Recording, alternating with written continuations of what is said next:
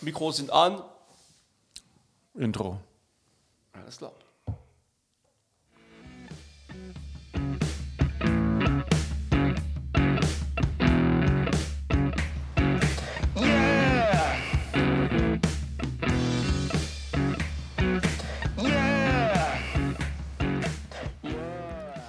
Hallo liebe Zuhörer und willkommen für eine neue Folge von Was mit Rock und Vinyl. Mein Name ist Raoul. Mein Name ist Stefan und wir freuen uns auf euch. Ähm, ja, letzte Woche ein spannende, äh, spannendes Thema über die Ja. Instrumente, Genau. die die Rockmusik verändert haben. Ich hoffe, es hat euch Spaß gemacht. Lohnt sich auf jeden Fall reinzuhören. Ähm, Ich hoffe, ich kann dieses, äh, diese Woche genauso spannend weitermachen, wie ähm, wir letzte Woche aufgehört haben. Es geht, ähm, ich hoffe, es ist nicht zu spät dazu, es geht um den zweiten Teil unserer äh, Reihe Alben des Jahres 2021. Oh ja, doch, Und ist, zwar äh, um die Reissues. Äh, mittlerweile sind wir ja schon etwas unterwegs im Jahr, aber ich denke, ähm, gute Musik. naja gut, die, die Kasse war ja nach Weihnachten leer. Äh, jetzt Ja, ja, hat man ein bisschen klar. was äh, nochmal Kann gefüllt. was Vielleicht hat man ausgeben, wieder ne? Geld Genau. für, ein paar. Ähm, also Ähm, gute Platten. Musik äh, ist zeitlos. Insofern können wir jetzt auch noch darüber sprechen. Fangen wir direkt an mit einem der bekanntesten Alben oder dem bekanntesten Alben Ja, 90er. definitiv. Ja? Es ist das berühmte Baby-Cover, was ich gerade in der Hand halte, nämlich Nirvana Nevermind. Das ist eine Special Edition, ähm, die rausgekommen ist zum, ist das 30. Jubiläum? Ich habe es nicht so mit Zahlen. Das müsste, ja, ja, Ja, ja klar. 30. Ja, ja, Jubiläum. Ja, ja, 92 Ähm, das Album. wo äh, 91. tatsächlich, ich hatte das Album bisher noch nicht auf Vinyl und bin jetzt stolzer Besitzer davon. Ähm, äh, ist sogar noch eine, eine, eine Single mit dabei.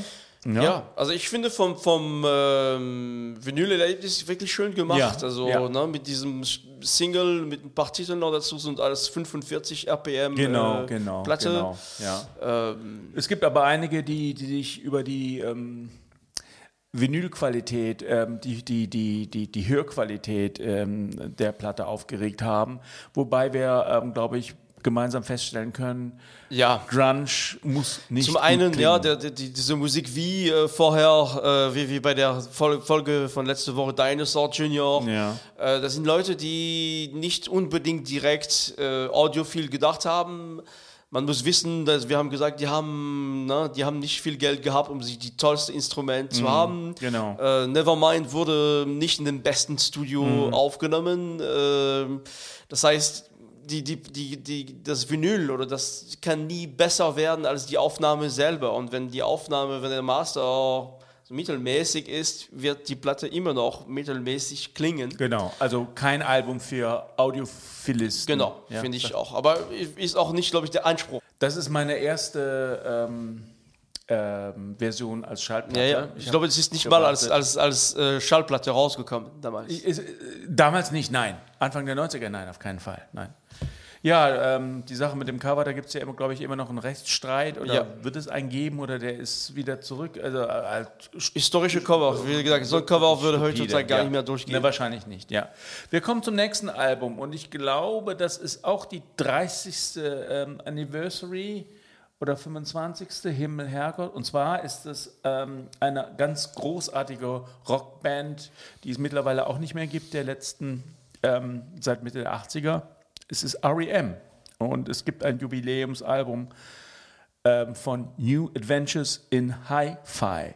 Das Album ist, glaube ich, äh, ja, ist Anfang der 90er ähm, rausgekommen und meiner Ansicht nach ist es eine, das, ihr letztes wirklich großes Album, was sie gemacht haben. Es ist nach Monster, aus, um, um, die REM-Fans können das richtig einordnen, nach Monster erschienen und ähm, vor Monster war Automatic for the People und da war ähm, Out of Time. Out of davor. Time. Also wir sind ungefähr in dieser Zeit der Höhephase mh, des REM-Erfolgs. Das Album ist äh, How the West Was Won and Where It Got Us.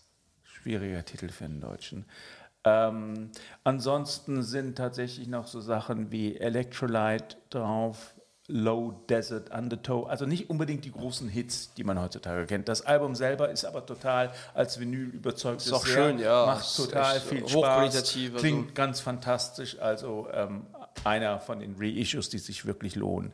Jetzt, deine Augen leuchten, kommen wir zu einer, haben wir schon gesagt, dass wir Black Keys-Fans sind? Wir sind Haben große, wir? Ja, ne? ich Black weiß Keys nicht, Fans. aber auf jeden Fall sind wir es. Genau. Wobei an diesem Album scheiden sich unsere beiden Geister äh, etwas. Ich bin ein großer Fan von Brothers. Ähm, das Album, was ähm, Davor war, ne? davor war. Und du bist großer Fan von.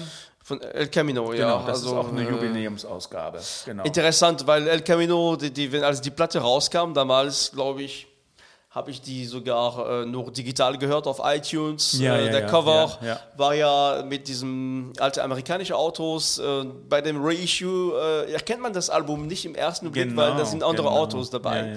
Äh, auch sehr schön äh, äh, bearbeitet, tolle, wirklich ein toller Kauf, muss man Ja, sagen. ja, ja, ja. Ein tolles Album. Ja, ich ähm, finde, da sind sie, äh, haben sie angefangen, kommerziell zu werden. Ähm, aber mittlerweile bin ich in so einem Zustand, dass ich alles von Black Keys gut finde. Okay, da bin ich beruhigt.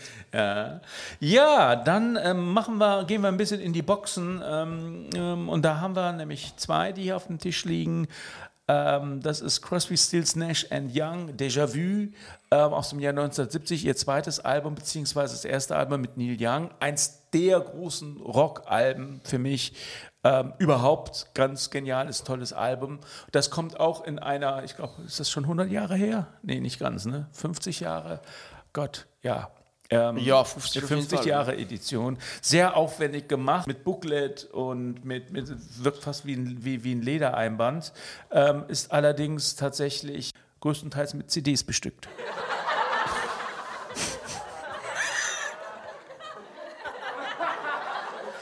Das ist, äh, das war so wie unsere Podcast heißt eigentlich. Ja, das war die große Überraschung, als wir, als wir ausgepackt ja, haben, ja, ja, dass, genau. äh, Vor laufender Kamera. dass wir, dass wir erstmal nur CDs gesehen haben. Äh, okay. ähm, aber irgendwo da drin versteckt sich auch ein LP. Ähm, Ja, genau, hier. hier ist sie. Na gut, okay, kann man jetzt nicht sehen, ist auch egal. Jedenfalls, ansonsten, ich bin froh, dass ich das habe. Ich wollte das unbedingt äh, haben. Das ist nämlich als, als Vinyl sonst vergriffen, ähm, wenn man sich das gebraucht holen will. Oder schwer zu bekommen, wie auch immer. Ja, dann kommen wir direkt. Dass ich Beatles-Fan bin, habe ich, glaube ich, auch schon genug erwähnt. Ja. ja, Okay. Ähm, George Harrison hat äh, äh, 1970, 70, 71 sein erstes Soloalbum rausgebracht, All Things Must Pass. Ähm, und das ist in der 50er Jahre Edition erschienen. Auch sehr teuer und sehr aufwendig. Ich glaube, da kann man auch mehrere hundert Euro ausgeben. Es gibt, also ich glaube, man kann ein ganzes Haus kaufen als Edition. Ähm, das ist ja eine, eine, eine, eine, kein Doppelalbum, sondern ein Trippelalbum. es, es wirkt auf jeden Fall äh, sehr äh, Hochwertig, ne? sehr, sehr Ja. wertvoll. Das ist, glaube ich, für Fans ein Must. Äh, also, ähm, also ich muss sagen, ich bin kein großer Fan von, von, von George Harrison, aber, aber die, die, ja, die Verarbeitung von diesem Koffer, von, das ist ja kein, kein äh, typisches äh, Vinyl, was man aufklappt, sondern es ist wirklich so ein, so ein ähm, Ein Kasten. So ein ne? Kasten. Ja, ja, genau. Genau, das Ja. meinte ich mit Koffer.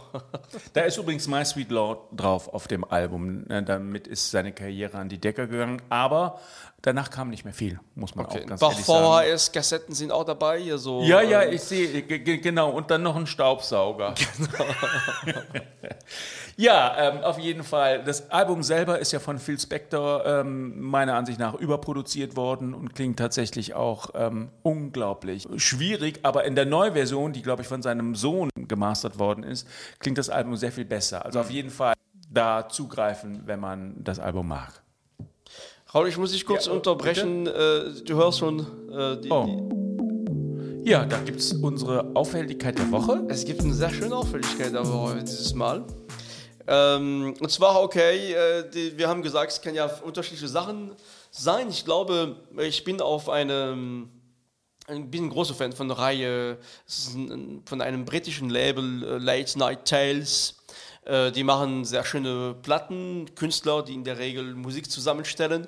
Äh, die haben im Dezember eine sehr interessante Platte rausgebracht, das heißt At the Movies. Also das ist eine Platte, äh, das sind eigentlich nur Stücke von Soundtracks, sehr bekannte natürlich auch Mike Oldfield, The Exorcist oder von The Shining, äh, so sehr unglaublich gut zusammengestellt. Also man stellt sich erstmal das Ganze schwierig, wie kann man überhaupt äh, Sound, also ein einstelliges Stück von Soundtracks überhaupt so in eine Form bringen, dass es hörbar ist, dass es überhaupt Spaß macht.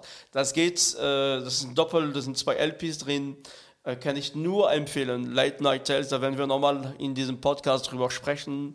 Fantastische äh, Reihe von, von, äh, von Platten. Genau, das wäre meine, also kurz einfach meine Ja, schön, sehr schön. Ja, Äh, wunderbar, also, danke. Late Night Tales Ja. at the Movies. Yes. Ich, habe in unserer letzten Folge unter Auffälligkeit der Woche über die Get Back Sessions gesprochen. Peter Jackson, der äh, einen achteinhalbstündigen Film, einen Dreiteiler gemacht hat. Es geht letztendlich um das Album Let It Be. Das Let It Be-Album ist neu abgemischt worden und veröffentlicht worden. Auch übrigens von Phil Spector vorher ähm, verbrochen. Für mich ist es das, glaube ich, das Schlechteste, was sie je gemacht haben. Aber es klingt in dieser neuen Abmischung, klingt das tatsächlich sehr ordentlich. Also wenn man sich das Album besorgen will auf Schallplatte, dann kann man sich diese Version. Gut, jetzt kommen wir zu den besten Freundinnen von den Beatles. Was Ist aber auch damals auch schon als, als Schallplatte rausgekommen, oder? Ja. Du magst diese Knöpfchen, ne? Ich liebe die. du hast noch eine Platte da liegen. Was ist das? Was ist, wäre Genau. die letzte Platte? Ein letztes Schätzchen, was hier liegt auf meinem Haufen. Und zwar ist das äh, von den besten Freunden der Beatles, ähm, denke ich mal, oder? Oder waren es die besten Feinde? Ja, es ist nicht klar, Wie aber okay. sieht, ne? die Äh, Rolling Stones. okay. Und zwar haben die das Album ähm, Tattoo You rausgebracht, ursprünglich aus dem Jahr 1981. Die Rolling Stones-Fans werden wissen wollen, was war denn damals nochmal drauf? Äh, Kann ich sagen, Start Me Up war da drauf.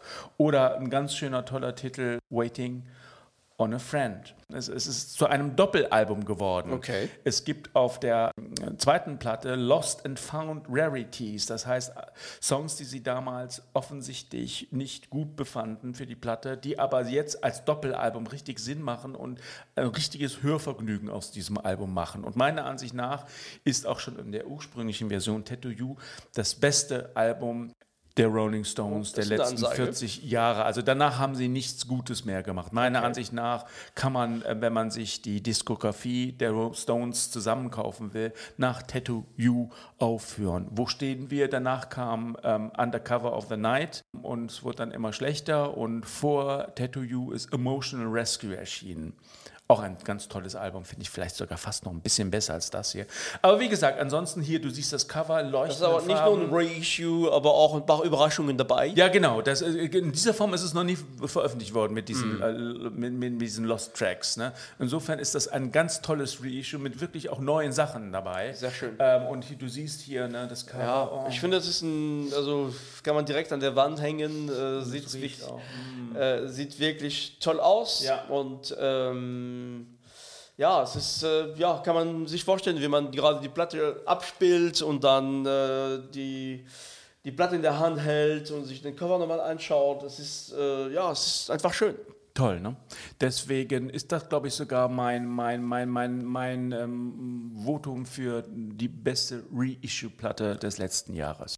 Ja, damit wären wir eigentlich fast ans Ende ähm, gekommen. Ich möchte, bevor wir jetzt äh, unsere schöne, übrigens die Musik, was ist das für Musik, die im Intro und Outro immer läuft?